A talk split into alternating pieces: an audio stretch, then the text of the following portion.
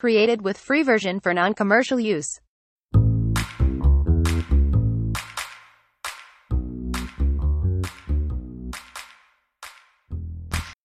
Olá, sejam todos e todas bem-vindos. Eu sou a Tamires Rezende e aqui no GordaCast nossa missão é praticar empatia e respeito com diálogo. Afinal, nada melhor que uma conversa cheia de conteúdo e questionamentos para ampliar nossos horizontes, nos tirar da zona de conforto e quebrar nossos preconceitos. Hoje o nosso papo é sobre feminismo, muito atual e necessário. Eu gostaria de começar esse papo explicando o conceito de feminismo. Portanto, o feminismo é um conjunto de movimentos políticos, sociais, ideológicos e filosóficos que tem como objetivo a equidade de direitos e uma vivência humana por meio do empoderamento feminino e da liberação dos padrões patriarcais, baseados em gênero. Para fomentar e melhorar esse nosso papo, eu gostaria de destacar alguns dados do nosso panorama nacional. Então, pega papel e caneta, porque tem muita coisa para a gente entender.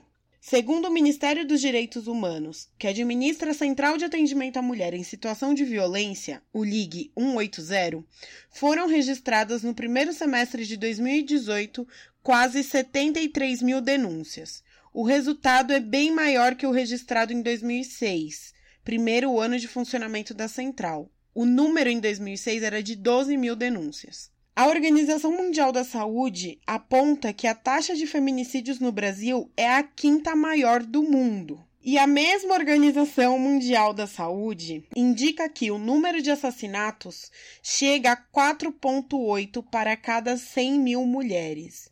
O mapa da violência de 2015 aponta que, entre 1980 e 2013, 106 mil pessoas morreram por condição de ser mulher. As mulheres negras são ainda mais violentadas.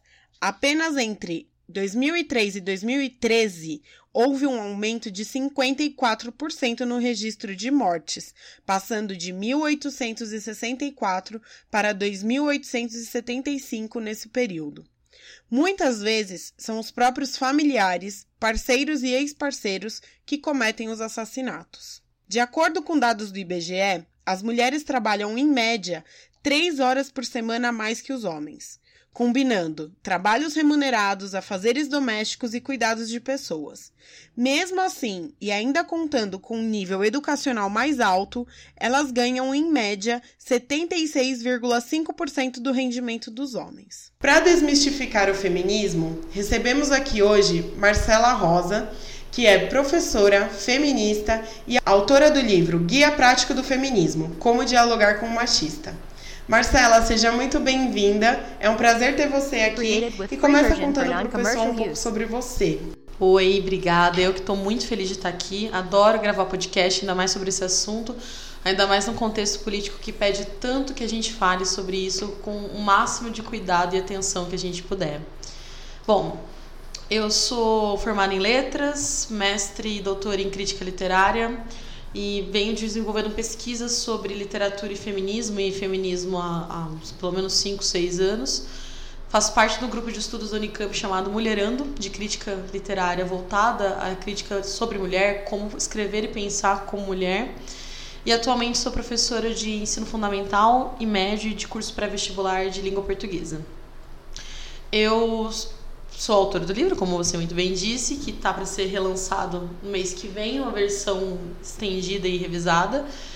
E militante feminista convicta de que eu acho que é o único caminho possível para uma existência um pouco mais saudável nos próximos anos. Aí. Me conta o que te motivou a escrever o livro.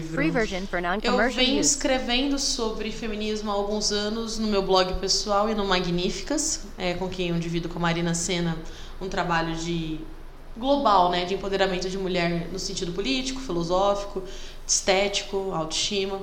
E eu sempre escrevi sobre isso, né, desde que eu me, me envolvi com a, com a temática, coisa de seis, sete anos para trás. E um editor muito querido, conhecido meu, ele veio com a ideia porque ele gostava do modo como eu escrevia com clareza, no sentido de acho que depois de conviver muito com adolescentes e ter que ser suficientemente didática, eu acabei adequando esse, esse, perfil à minha escrita e ele queria que eu escrevesse para o grande público mesmo. Era um livro para ser dado para homens, né? Ele não é um livro só para mulheres, mas também é um livro presente para homens que, que estejam minimamente abertos a entender o que é o feminismo.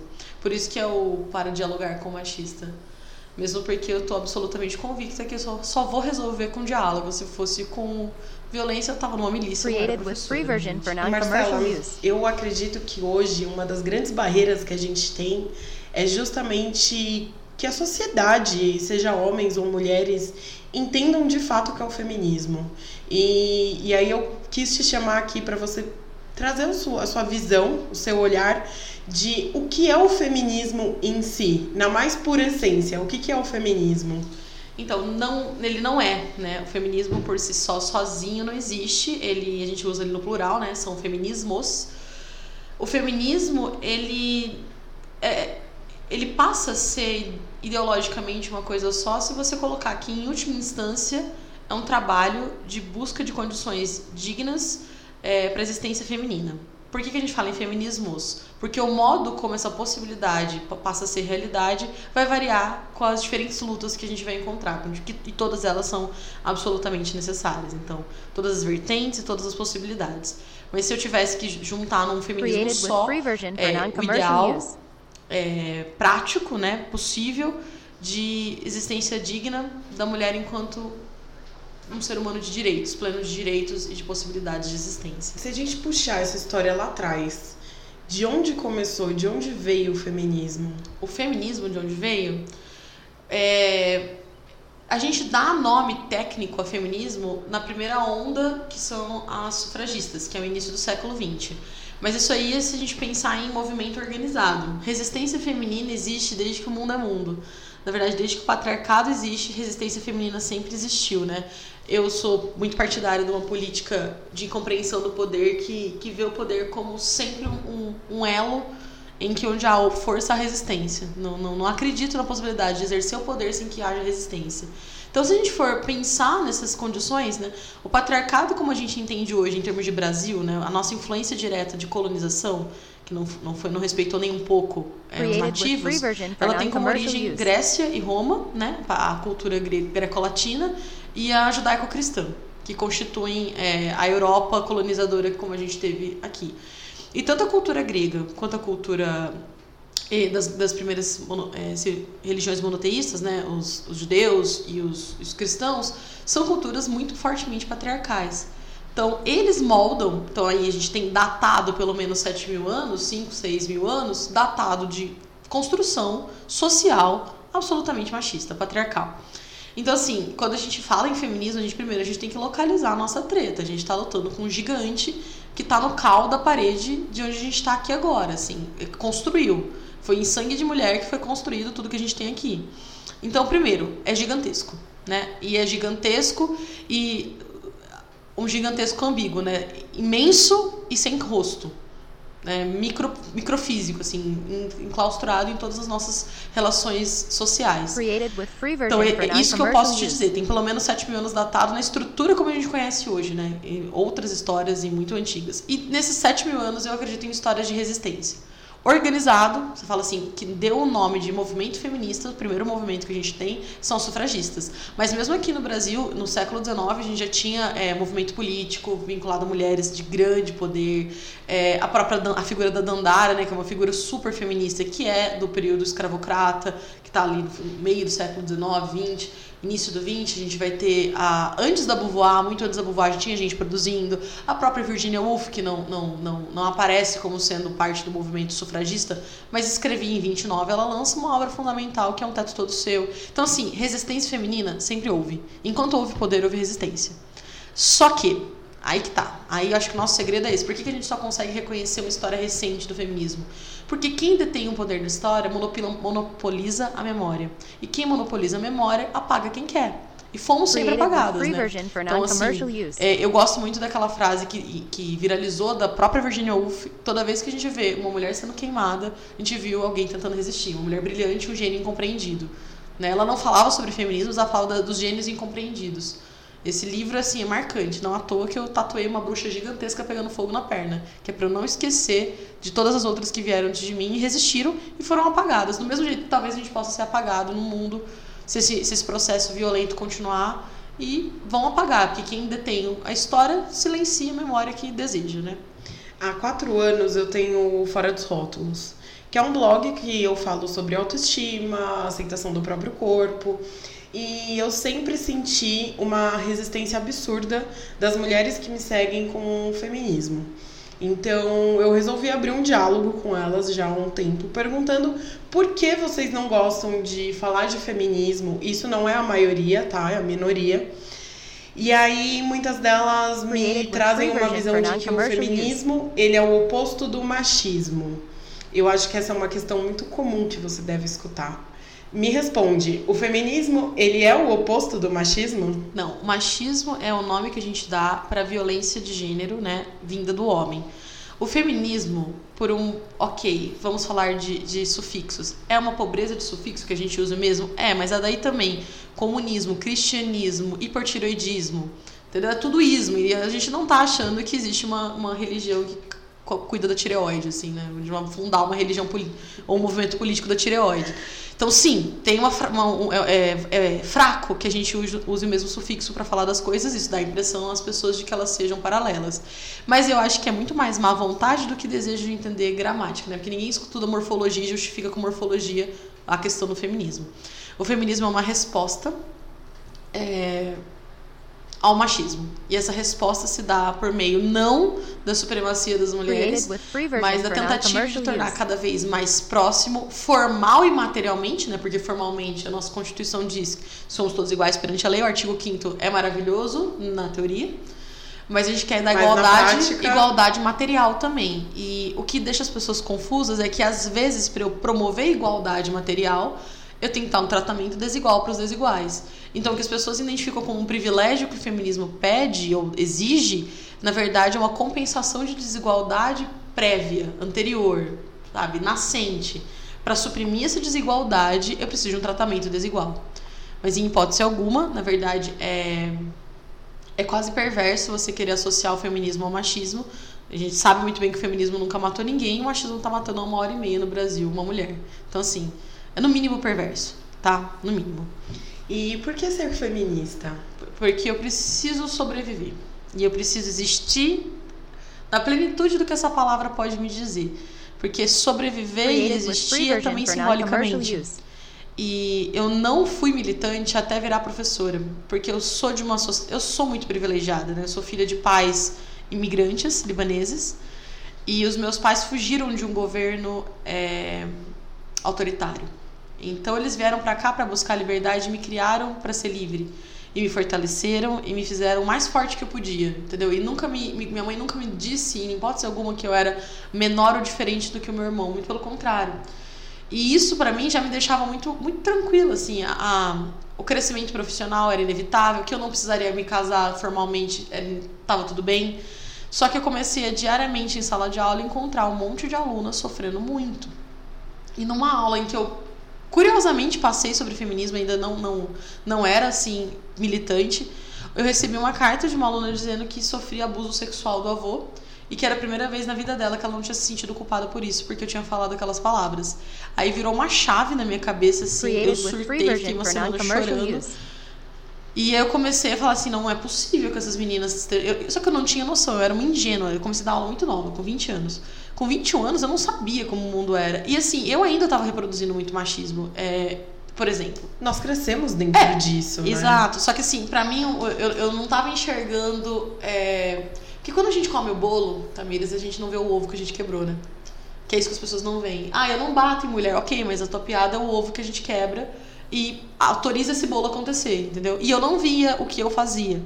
E eu precisei olhar, olhar para as minhas alunas entender o sofrimento delas para começar, começar a militar. Porque eu individualmente não tinha muitos motivos, eu achava. Depois eu vou perceber que sim, que vou ser subestimada na minha carreira a vida inteira, eu vou ser tratada como inferior a minha vida inteira. E enfim, aí eu entendi que a luta era minha antes de ser delas. Mas meu primeiro ponto de sensibilidade eram elas. E eu entendi isso depois, anos depois, essa, essa ficha caiu quando eu vi um documentário que começava com uma mulher grávida dizendo: Eu me tornei feminista quando engravidei de uma menina. Porque é absolutamente perturbador você imaginar ter uma filha, né? Nessa sociedade. E aí eu sempre tento trazer essas pessoas, e é, e é absolutamente ridículo que a gente tenha que fazer isso, mas a nossa sociedade funciona assim. Respeite o idoso, você um dia será um. Não, não estupre uma mulher, podia ser sua filha. Então, assim, a gente cria uma argumentação voltada no eu. Enquanto aquilo não me atingir pessoalmente, mas tem coisas que eu simplesmente nunca vou ser. Nunca vou ser negra, nunca vou ser trans. Então, assim, se eu não vou poder ser, eu não vou poder lutar, e, e aí eu vou perder o sentido da coisa, entendeu? Então, foi esse movimento, sair do eu, se eu já tinha minha luta conquistada, e então fazer pelo outro. E aí, nesse processo, entender que o outro sempre vou ser eu. Eu todo um outro, é, todas as minhas alunas são um pouco eu, e eu sempre serei um pedaço para elas, entendeu? Eu acho que toda mulher tem essa virada de chave, né? Em algum momento. Eu, eu lembro que eu sou formada em jornalismo e na época da faculdade eu fui fazer um- uma entrevista para a estágio. É, na plataforma de um banco, eu ia gerar conteúdo de um banco muito grande e um dos principais bancos do país e era por uma plataforma de carros. E aí eu fiz o teste, na sala tinham acho que cinco homens, eu era a única mulher.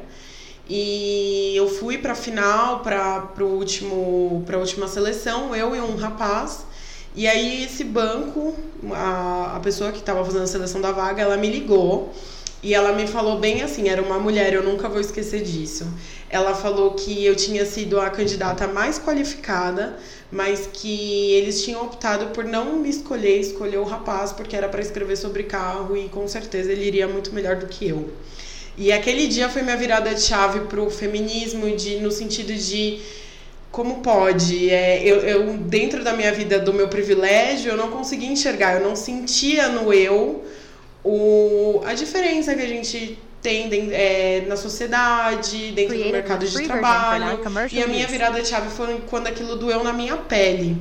E hoje, quando eu converso com amigas, com mulheres conhecidas, muitas delas dizem: Ah, eu até entendo o que as feministas querem, mas eu não vejo tudo isso. Eu não vejo todo esse, toda essa necessidade de querer direitos iguais. E você acha que é porque elas não sentiram na pele ainda ou elas não conseguem enxergar porque todos nós passamos pelo é, pelo machismo em todos os momentos do acho que talvez todo dia a gente enfrenta uma situação de machismo por que será que algumas das das mulheres que estão ao nosso redor elas não conseguem ter essa virada de chave Então vamos lá. É, vou te dar um exemplo de quando eu era novinha, sim, 20 anos, eu achava a coisa mais massa do mundo me fazer de burra pra pegar homem. Porque assim, aqui agora com 29 anos de idade, muita filosofia na cabeça e muita autoestima, eu não tenho problema nenhum de dizer publicamente, eu sou inteligente pra caralho. Eu sou muito bem formada. Você não vai, ninguém vai me tirar isso. Eu não vou chegar e ficar falando, não, não, meu doutorado é simplória, minha estudo é... Não, eu sou bem boa mesmo, eu sou uma excelente professora também. Então, e quando eu falo isso incomoda, mas incomoda as pessoas, que elas ficam as assim... pessoas ficam indignadas Você não pode né? falar que você é boa, você tem que fingir que não é. Pois bem, tô dizendo aqui publicamente, no, no, no GordaCast, eu sou bem boa. Bem, pode me contratar que eu sou, funciono super bem. é isso Produzo muito bem. E aí, e eu sempre me interessei por coisas que a nossa sociedade, né, que você pode ver na tatuagem do Batman, eu sempre soube muito de quadrinhos, que é uma coisa masculina. Eu sempre soube muito de cinema, e eu fiz quatro anos de filosofia, eu gosto muito de filosofia também. Enfim, aí eu achava a coisa mais divertida meu joguinho pessoal, fingir de burra pro cara me explicar, ficar se achando maravilhoso, e eu pegava o cara, porque eu queria pegar o cara. Se eu ficasse falando que eu sabia mais que ele, ele ia fugir. é até E eu porque achava- massageia o ego deles Eu né? achava isso a coisa mais. Nossa, eu sou muito massa. E eu demorei anos pra entender que toda vez que eu fazia isso, eu tava colocando a mulher de novo no lugar da burra. Um lugar que eu me gabava de não estar. Só que eu fazia individualmente, não me atingia, mas eu tava coletivamente prejudicando. E por que, que eu fazia isso? Porque é muito prazeroso todo ser humano quer ser querido. Por isso que quando eu, eu não sou do tipo de feminista que fala, você tem que ser feminista sim, vamos sim. Não tem, porque você vai sofrer muito, militantemente falando. Você vai perder amigo, você vai perder homem, você vai perder é, família, você vai perder. Você vai ser chamada de feia 24 horas, porque é essa a única defesa que eles têm pra te dar, né? Eles não têm como te chamar de outra coisa, vai me chamar aqui de burra? Não vai, não consegue. Então vai te chamar de feia, vai te chamar de, de mal comida, vai me. Vai, te, vai, assim, é, vai construir um universo que te coloque no menos quisto possível. E você tem que estar tá muito segura. E aí, de novo, entra meu privilégio, que eu tenho pai, mãe e irmão que são meus, meus portos seguros, assim, eles me sustentam na minha luta 100%, de saber que eu vou ser amada independente do que eu fizer. Só que quem tem isso, né? Então, essas meninas que diziam, olha, não precisa de tudo isso, ela, lógico, ela tá morrendo de medo de perder a única coisa que ela tem, que é o carinho desse homem. Então, assim, por que, por que, que esse movimento da, do ele não teve em contrapartida o, o mito da feminista baranga? Isso, tá, eu botei isso no meu livro. Convencer as mulheres de que ser feminista é ser feia é o último respiro do patriarcado. Porque não dá pra convencer que elas são burras, não dá pra convencer que elas são fracas. Então, olha, você vai ficar feia. E isso é tão antigo. Tem um artigo, tem no meu livro, de 32 que fala sobre essas novas mulheres que estão começando a lutar e que elas vão ganhar corpos de homem, pelos e músculos e vão parar de ser queridas. E assim, e, sempre foi, porque porque a gente colocou o homem na posição de sujeito poder e a mulher na posição de objeto. O objeto tem que ser bonito, gente, decorativo. E aí, de repente, quando a menina não tá fortalecida, a mulher não tá fortalecida em outras áreas, perder não só a beleza no sentido de estética, mas perder o afago desse homem protetor é como se ela perdesse a base, o chão. Então essas mulheres elas eh, que, que dizem assim: "Eu quero sim casar cuidar do meu marido". Tá tudo bem, tá lá. Eu também, eu vou casar. Eu tô noiva. Se isso for sua escolha, tá tudo bem. Tá tudo bem. Eu também quero cuidar das pessoas, porque cuidar faz parte da minha existência. Mas assim, é, é como se elas fossem perder o último suspiro delas de ligação com o poder. Né? O único poder que elas têm é esse. Como há muito tempo a maternidade foi o único poder da mulher. Então, assim, então você quer que eu não tenha filhos? Tenha. Tenha tudo o que você quiser. Mas faça isso de uma maneira em que você escolha livremente pelas coisas que você faz. E eu acho que quem diz que não precisa do feminismo é a que mais precisa, porque justamente não tá, não, não ligou, não acendeu o farolzinho ainda. E eu tenho certeza, tô convicta que muitas delas, no fundo, sabem que precisam, mas elas não se sentem fortalecidas e protegidas o suficiente para abrir mão de algumas coisas que a situação patriarcal as coloca, entendeu? A Beauvoir fala disso. A, a mulher burguesa ela não consegue se aderir ao nós feministas porque ela não quer abrir mão dos privilégios de classe. Por isso que eu só acredito num feminismo que seja absolutamente interseccional. Se a gente não trabalhar todos os privilégios, não vai dar. E aí eu sou um péssimo exemplo, porque a mulher, ela vai olhar para mim e falar assim, eu não quero virar Marcela. Created with free version for non-commercial use. Eu não, eu não quero ser feia. Eu não quero falar grosso, eu não quero ser infeliz. Entendeu? Eu não quero perder todo mundo. Porque eu sou desfaz roda, né, gente? Eu chego na sala dos professores, os professores espalham. É essa sensação. É, ah. eu, eu até brinquei esses dias com um amigo que eu falei que quanto mais eu estudo, é, mais distante eu começo a ficar das pessoas, porque eu começo a enxergar algumas questões que para mim antes passavam muito batido e hoje eu, eu vejo o machismo em várias em, várias piadinhas que antigamente eu não enxergava, em várias atitudes Uma que antigamente eu não enxergava. Farol, né? Exatamente. E aí você vira aquela chata que implica com tudo e, e é muito difícil de fato lidar com isso. É, uma barreira que eu sinto, Marcela, que eu queria que você falasse um pouco sobre isso.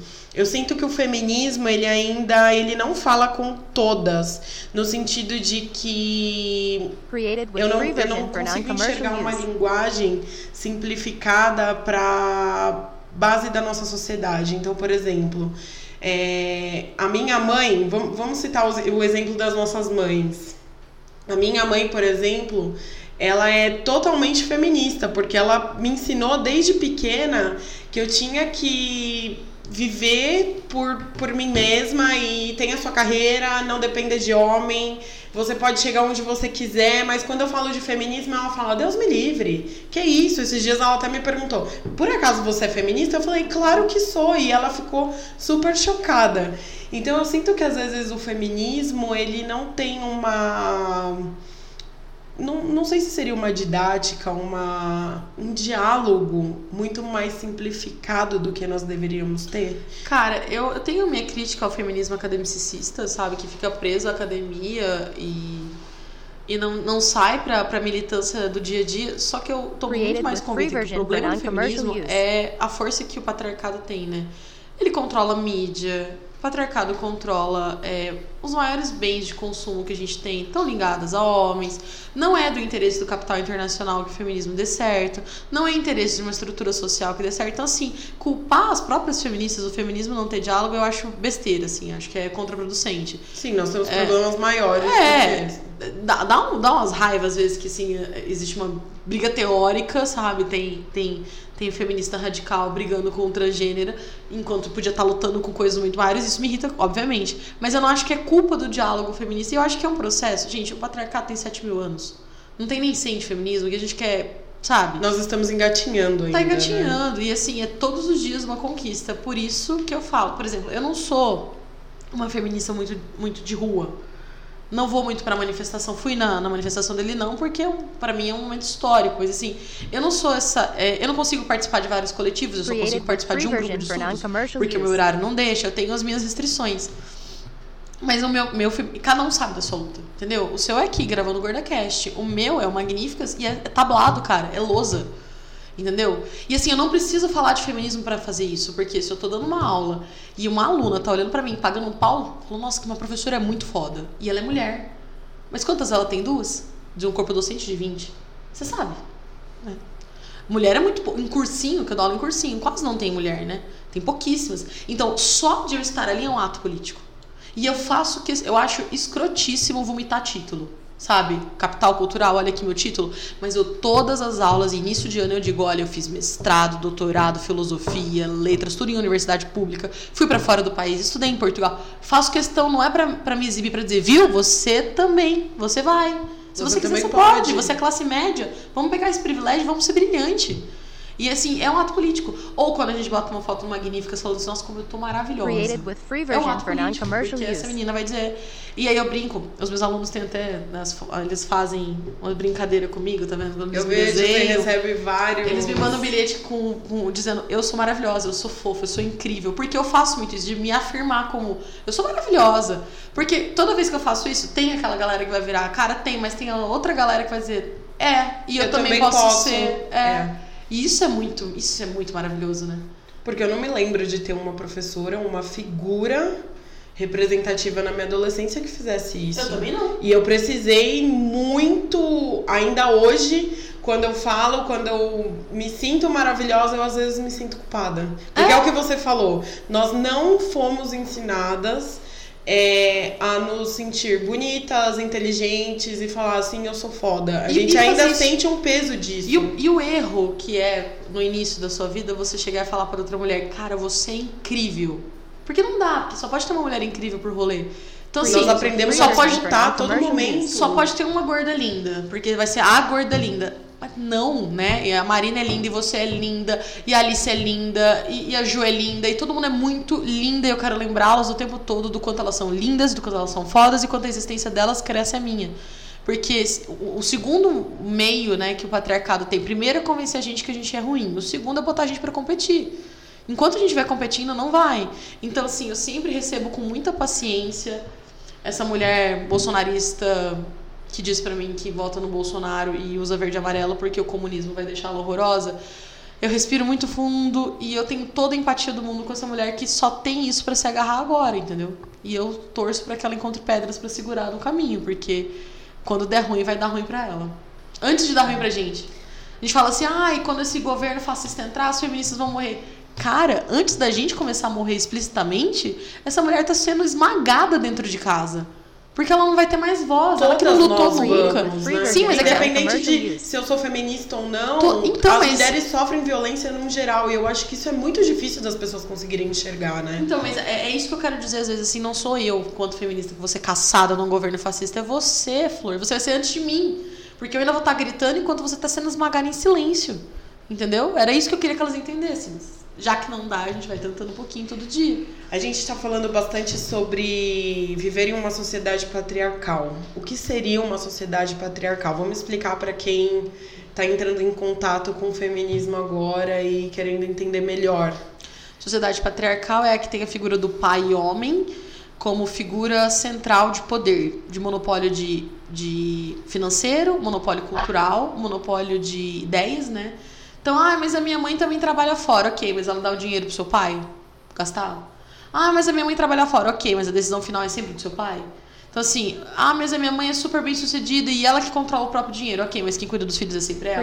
Então, assim, tem diversas camadas, né? Uma sociedade patriarcal é aquela que coloca o homem no privilégio do controle social, ideológico, político, cultural e financeiro. E que, eu adoro registrar toda vez, mata os meus alunos. Isso não tá matando só os meus alunos, o meu feminismo não é só pelas minhas meninas, mas pelos meus meninos, que numa masculinidade tóxica estão se corroendo por dentro e perdendo a possibilidade de ser um ser humano livre, assim. Então tá aprisionando o homem também o tempo todo. Não tá bom pra ninguém. Falando, aproveitando esse gancho do homem, é uma pergunta é, que me fizeram e que às vezes eu recebo dos homens que eu convivo é: todo homem é machista? Não. Vamos lá, vamos entender a diferença entre estrutural e individual.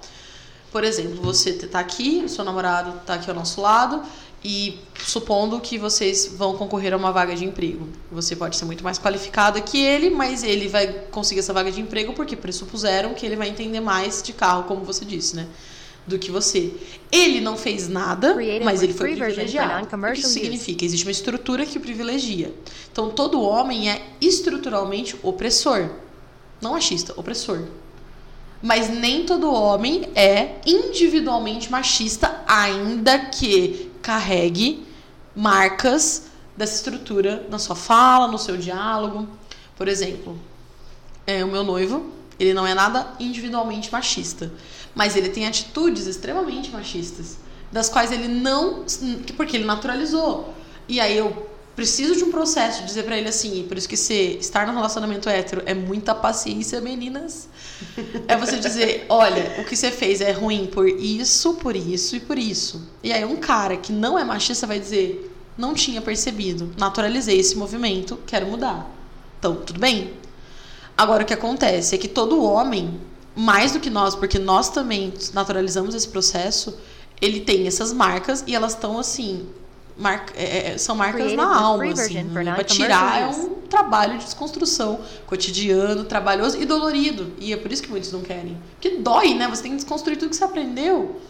Só que é super libertador também. Porque a hora que ele sai desse posto de extrema proteção, por exemplo, ele é tão mais livre pra poder. Cara, eu quero colo, entendeu? Eu quero sofrer agora. Tá- você tá forte, agora eu vou ficar fraco e vou ser fortalecido por você. E isso é libertador pros dois. Isso é incrível, entendeu? E pra relação em si também, né? Pra tudo, pra sociedade toda. Então, assim, repetindo, do mesmo jeito que toda pessoa branca no Brasil é estruturalmente opressora, porque o sistema é racista, ela pode não ser racista individualmente, mas ela sempre vai carregar marcas desse racismo introjetado e naturalizado na existência dela. Fui claro o suficiente? Foi, É isso. totalmente. E aí, aproveitando, é, tem aquele meme, né, da internet do Dado do Labella, mais feminista que eu. Eu adoro. Homens podem ser feministas? Aí vai dar briga de nomenclatura. Alguma uma parcela do feminismo for que homens não são use. feministas, eles são pró-feminismo, porque para ser feminista você tem que ser do sistema de opressão do oprimido lutando, né? Mas que no fim das contas, é, trocando em miúdos, é só uma nomenclatura. O, o homem pode lutar pelo feminismo, sim. Inclusive em lugares onde a gente nunca vai chegar. E como? Cara, primeiro ficando quieto. quando, quando tem uma mulher falando de feminismo, mas o mais importante, o homem chega em, em círculos que a gente não chega.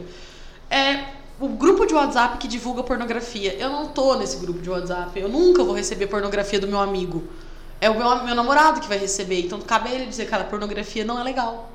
Você tá acabando com a vida dessas, dessas mulheres. É uma indústria vil.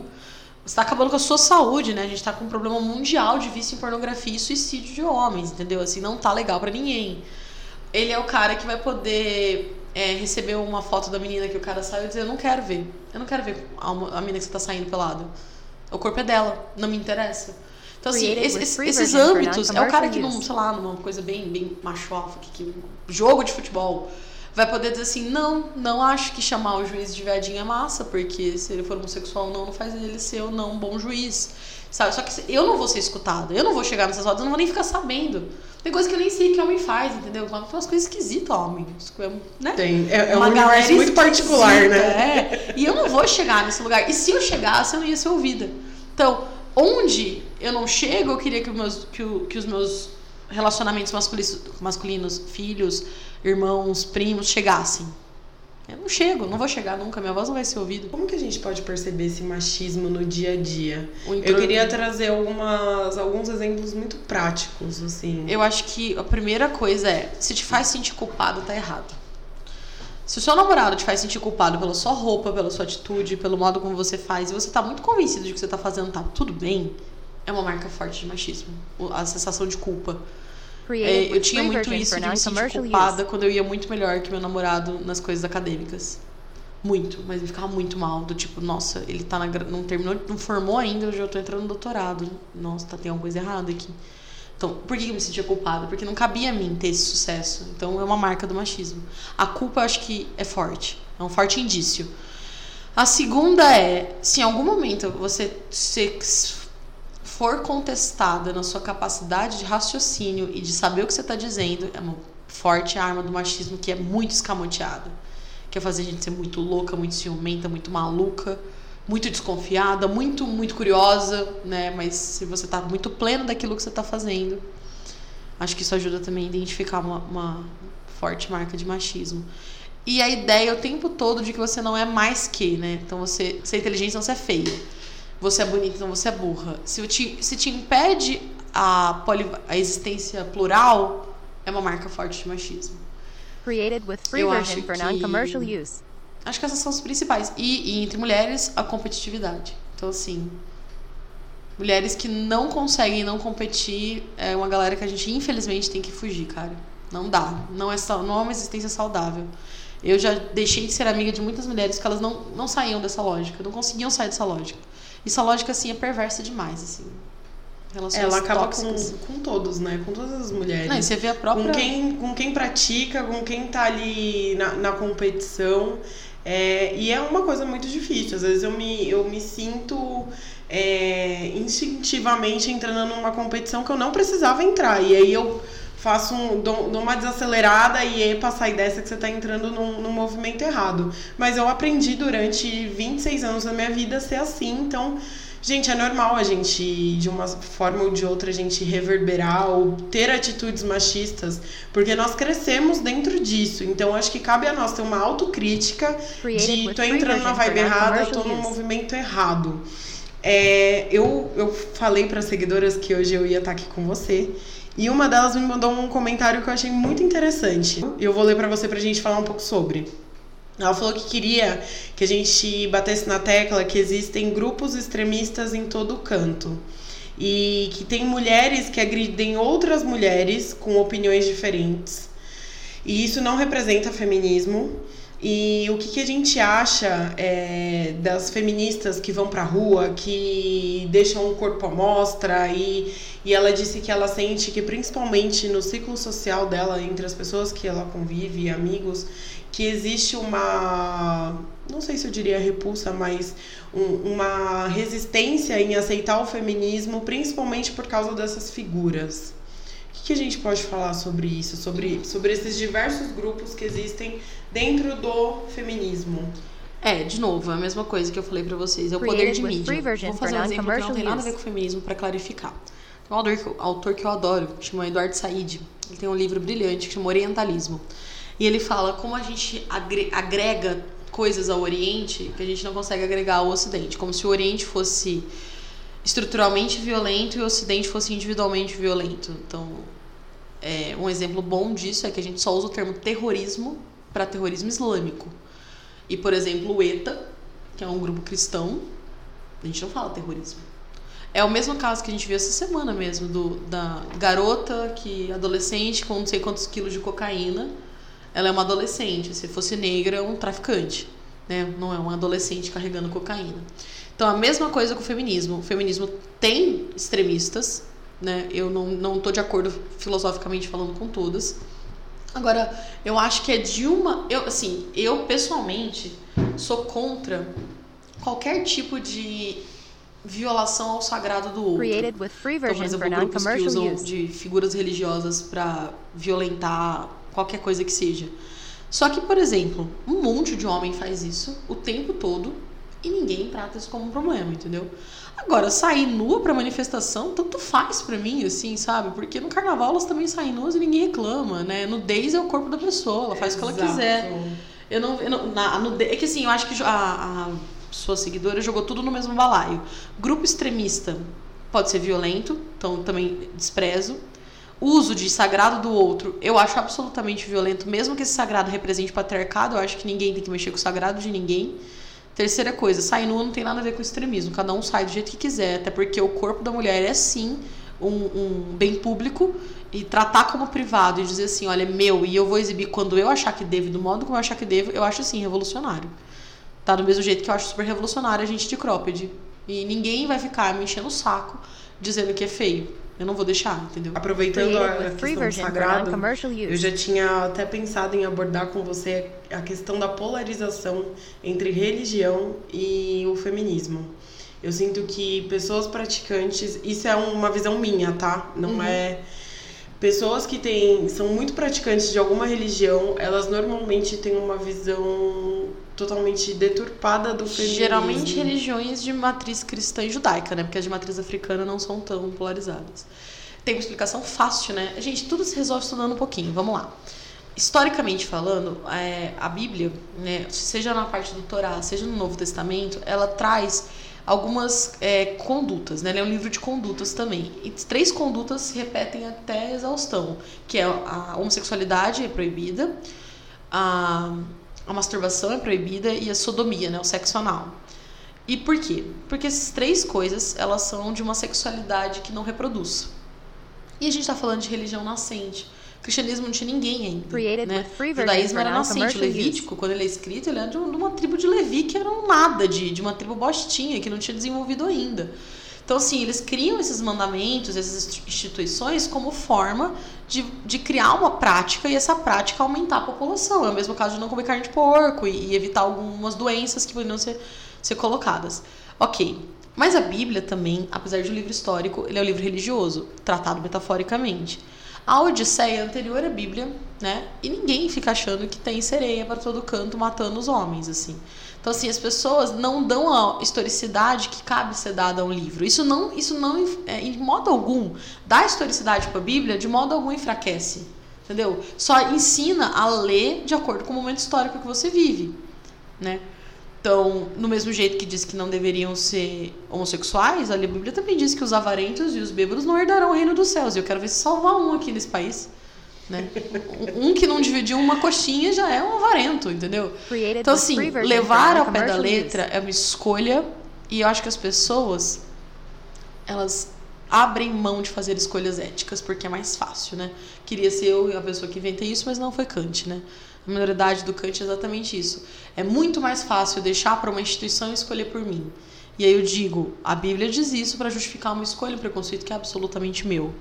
Então, existem muitas mulheres cristãs que são feministas. Eu, inclusive, apesar de não ser vinculada a nenhuma religião, eu ah, me, me, considero filosoficamente cristã, porque eu gosto muito do Novo Testamento e da estrutura cristã mesmo, enquanto possibilidade ética, né? Aliás, né, grandes críticos da ética criticavam Kant e Jesus Cristo, assim, como dois problemas, né, de, de modo de levar o mundo, né? A crítica do Nietzsche ao Kant e ao, ao Jesus Cristo. Ambos não deixariam o homem se desenvolver. Por quê? Porque a gente está pensando no outro.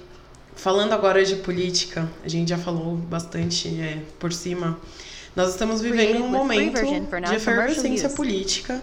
E há poucas semanas nós tivemos um movimento lindo, por sinal, de mulheres que foram às ruas para se posicionar contra um candidato que tem um discurso de ódio e violência contra a mulher e machista. E fascista, e, né? Vamos, vamos exatamente, usar o termo, né? Fascistoide, fascista. bem, bem vagabundo. E qual a importância disso para o nosso momento, para o momento, para o Brasil, para a história do nosso país e para as mulheres especificamente?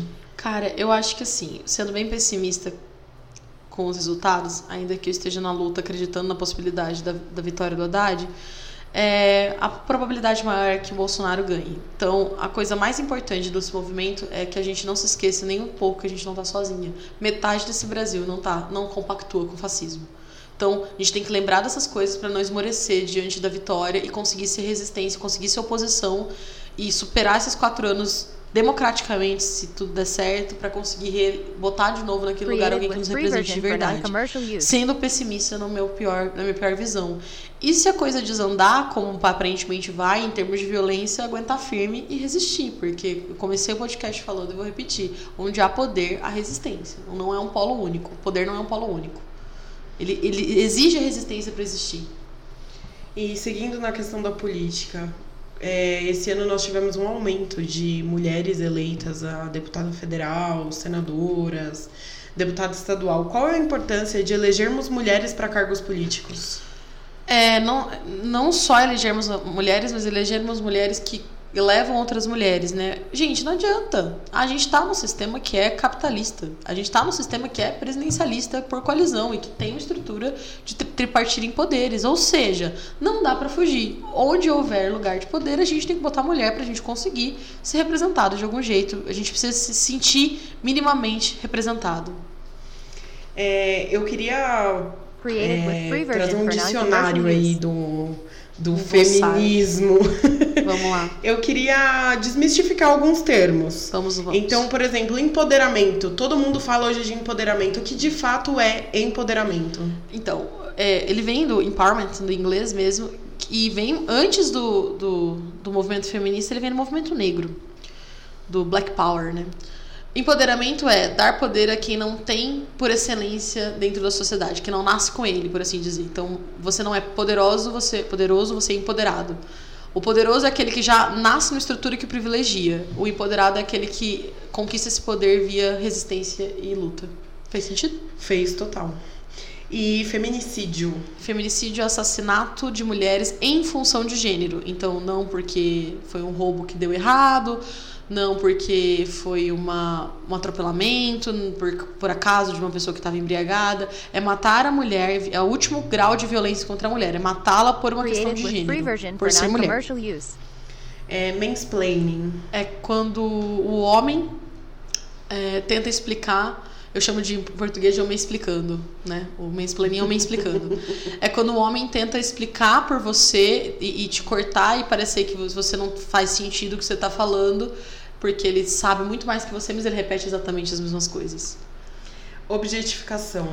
É, estruturalmente, o patriarcado colocou o homem na posição de sujeito, né, aquele que pratica ação, e a mulher na posição de objeto, aquela que sofre a ação, então de, de passiva. Objetificar é reforçar esse posto da mulher como objeto incapaz de ter livres escolhas e de determinar o próprio corpo, a própria existência, a própria significação. Então é reforçar esse lugar de mulher, não só como objeto no sentido sexual da coisa, mas objeto enquanto incapaz de pensar, incapaz de existir para além do, do, do decorativo, do, do passivo. Sororidade. Sororidade é um movimento é, de parceria e não, na verdade, é uma resposta à não competitividade entre mulheres. Então, não é você ser a melhor amiga de todas as mulheres que você vê na sua vida, mas tentar pensar empaticamente toda vez que existe uma mulher, entender que se você não pensar empaticamente por ela, ninguém vai. Então, sororidade é uma união nesse sentido, um contrário da competição, não necessariamente amizade. É, eu dei um exemplo um pouco antes da minha mãe que sempre me ensinou que eu tinha que ser independente e que eu não deveria depender de homem, que eu posso chegar onde eu quiser. E quando eu falo de feminismo, ela torce o nariz. É, como a gente pode fazer com que nossas ouvintes, das mulheres, elas reflitam sobre que lá dentro delas existem ideais feministas, mas que ela renega? Com que exemplos, por exemplo? É, eu trouxe alguns aqui, mas eu queria trazer mais ainda para o nosso dia a dia. Então, assim, se você acredita que você exerce o mesmo cargo que um homem, é, tem a mesma responsabilidade que ele dentro de uma empresa e que você tem que ganhar a mesma coisa que ele, é, você tem um pensamento feminista, correto? Sim. Quais são outros exemplos que a gente pode trazer para essas mulheres refletirem, se olhar no espelho, elas com elas e falar assim: hum, eu acho que sim, eu sou feminista? Se dói para você alguma coisa que você tem que usar porque você se sente obrigada socialmente a usar, ou seja, salto alto em excesso, uma maquiagem que te machuca, uma roupa que te dói, é, ou você faz intervenções que não são do seu, do seu agrado, intervenções cirúrgicas que te doem. Se você não se sente confortável em existir sendo você e você queria mudar isso, provavelmente você é feminista. Se você é, olha para uma profissional do sexo feminino, do gênero feminino, e acha que ela é tão capaz e competente quanto o homem, você também tem um pensamento feminista. Se você acha é, que mulheres têm que ser donas dos próprios corpo, corpos, decidir quando engravidar, se engravidar, e se quando essa escolha pela gravidez acontecer, a, a responsabilidade tanto da mulher quanto do homem, provavelmente você é feminista. Se você acha que o cuidado da casa tem que ser feito por quem habita a casa e não exclusivamente por quem é o gênero feminino, você também provavelmente é feminista. E se você só quer andar na rua e que essa rua tenha função de rua, ou seja, da passagem, e que não, se você não seja constrangida pela sua existência enquanto você faz o mínimo, que é o, o ato de ir e vir, você tinha que se engajar na luta feminista, porque enquanto você olhar como elogio o assédio de outro homem, é porque você não está conseguindo olhar para si mesma e amar o que você está vendo. E isso é uma prática feminista. Eu falei no comecinho do podcast que o Ministério dos Direitos Humanos é, registrou que houve um aumento muito significativo do número de denúncias de violência contra a mulher. É, você acredita que esse número aumentou porque os casos de violência aumentaram? Ou a gente também pode a gente também pode levar em conta que talvez esse número, esse número de registros aumentou porque as mulheres estão mais corajosas, mais empoderadas a ir e denunciar. Eu acho que as mulheres estão mais empoderadas, mas eu acho também que a gente tem que falar sobre divulgação, né? Aumentou. A mídia, a mídia tradicional, ela era uma via de mão única, né? As redes sociais são via de mão dupla, infelizmente, às vezes, inclusive. Mas pro lado bom também teve divulgação, né? As pessoas não sabiam, teve muita mulher que não sabia nem que não não essa que é a violência simbólica no, no, mais alto grau, né? O dominado que se convence de que aquela estrutura de dominação é natural. E o clique de você falar, olha, isso não é natural, isso foi naturalizado em você, eu acho que foi as mídias sociais, elas são responsáveis por isso, assim. Eu vejo uma uma grande a gente, né? Nós mesmos, nosso Instagram às vezes banal, ele pode ser estopim para alguém se ligar do que está acontecendo. Agora me conta, como dialogar com o machista? Primeiro lugar, você tem que ter paciência. Segundo lugar, conseguir abrir mão de algumas coisas que eu, que eu disse no começo. Não é fácil. Você vai, inclusive, perder pessoas. Pessoas que você às vezes tem carinho, pessoas que você ama. Mas assim, quando tiver muito difícil, tem que lembrar: se a pessoa é incapaz de te ouvir, te proteger, não vale a pena não vale a pena, entendeu? Assim, eu não quero que, eu não, não desejo nenhuma mulher, um cara que cubra ela com um casaco e abra a porta do carro para ela ser essa proteção para no, daqui dois minutos, entendeu? Então, proteção de verdade é olhar para você e te respeitar enquanto indivíduo, enquanto ser humano. Bom, como dialogar com o machista? Primeiro, esse machista tem que, ter que, tem que querer o diálogo, né? Não dá pra gente dialogar com quem não quer ouvir. E trazer para ele, eu acho que um bom começo, eu tenho tentado fazer isso, é eu sei que às vezes você não faz por mal. E até agora você tá perdoado de tudo o que você fez por ignorância. Mas se eu te explicar o que você tá fazendo e você continuar, uma decisão ética é maldade. É violência. E, e mostrar para ele que não tá bom para ninguém. Ele também se privilegia de um pensamento feminista. Porque sim, ah, então o pensamento feminista nada mais é de direitos humanos? Nada mais é do que direitos humanos só que levados ao limite. Acontece que se eu ficar batendo na tecla dos direitos humanos, a gente vai esquecer da desigualdade que precisa ser resolvida. Então a gente chama para o privilégio do nome fêmea, feminismo, para lembrar as pessoas que o feminino, e aí não é necessariamente a mulher, é o feminino, né? Tudo que está no campo do feminino. Então a mulher, o homossexual afeminado, é, as, os gêneros fluidos, tudo que é associado ao passivo, negativo e infeliz entendeu? E portanto capaz de ser subalterno, subestimado. Então o feminismo não é só sobre mulheres, é sobre tudo que é associado ao feminino e portanto visto como pior. Então se esse cara quer poder existir de uma maneira menos, cara, um negócio babaca, assim. Homens levam 40 minutos para expressar que eles gostam da gente, porque eles não conseguem formular um raciocínio sobre sentimento. Homem não consegue se expressar. Olha, eu queria te dizer que eu te amo e que quero ficar com você. Demora 40 minutos para ele fazer uma oração sintática com fluidez. E é isso, a gente tem um dado que, no, contra dados, não há argumentos, né? Homens se matam quatro vezes mais que mulheres. Por que, que esses caras estão se matando, gente? Porque eles não conseguem dialogar. Né? E todo mundo sabe que a existência humana passa por diálogo para se curar, né? Cura catártica é cura pelo diálogo. E se esses caras não conseguem dizer nem o que sentem, eles não estão instrumentalizados a falar de sentimento, eles estão adoecendo, estão morrendo. Então, assim, chamar o cara e dizer, cara, é sobre você também, é sobre a sua existência saudável e feliz, não é só sobre mim.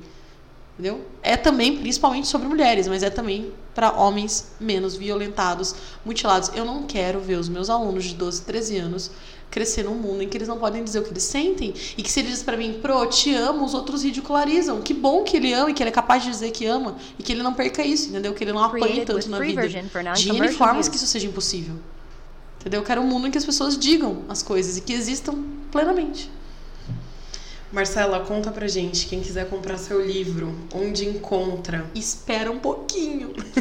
Esgotou, ainda bem, graças às deusas, Joana Darks e todas as santas, esgotou. Só que a editora Letramento, alô, querido editor, me prometeu que mês que vem já volta. Mês bancas. que vem estamos falando de novembro. Novembro, é. Em novembro deve voltar para as bancas. E aí o melhor lugar é a editora Letramento, né? Mas geralmente está nas editoras, nas livrarias por aí. Mas o site da editora tem, deve ter pré-venda também. Quem acompanhar o Fora dos Rótulos, o Magníficas e o Marcela Rosa, os Instagrams a gente vai divulgar e se tudo der certo, quem sabe eu não venho fazer um lançamento aqui em São Sim, Paulo com, com vocês. certeza, tomara. E me diz uma coisa, tem e-book o seu livro? Não, ainda não, não mas é uma proposta. É uma proposta para fazer. É, assim a gente espera. Deixa seus contatos. Vamos lá. Eu acho que o mais fácil é ir pelo arroba magníficas com dois dias. Trabalho que eu tenho o maior orgulho de fazer com a Marina Sena. E o meu pessoal, que é, é mais para sala de aula, que é o Marcela Rosa, underline MA. Né? Os blogs são magníficas.com.br e marcelarosa.com. Eu tô um pouco fora do Facebook enquanto a poeira do, da política não baixa, mas logo logo a gente está de volta também. Por questões de saúde mental. Saúde mental, exatamente. É, eu estava sendo muito ameaçada, já riscaram meu carro, furaram meu pneu. Eu vou lembrar todo mundo que está ouvindo esse podcast. Eu quero muito que todo mundo esteja lá na luta, mas cuidem da saúde mental. Queria mandar um beijo para minha terapeuta que me salva dos meus desesperos. Obrigada, Yasmine. Tamo junto. É importante a gente se cuidar. A luta é importante, mas a gente precisa se cuidar. Marcela, obrigada por essa aula. Foi uma aula. Me a gente, chama sempre. Com certeza, eu acho que você precisa voltar para dar essa aula é, pelo menos uma vez por mês pra gente. Gente, dê uma chance pro feminismo, um pouquinho que seja.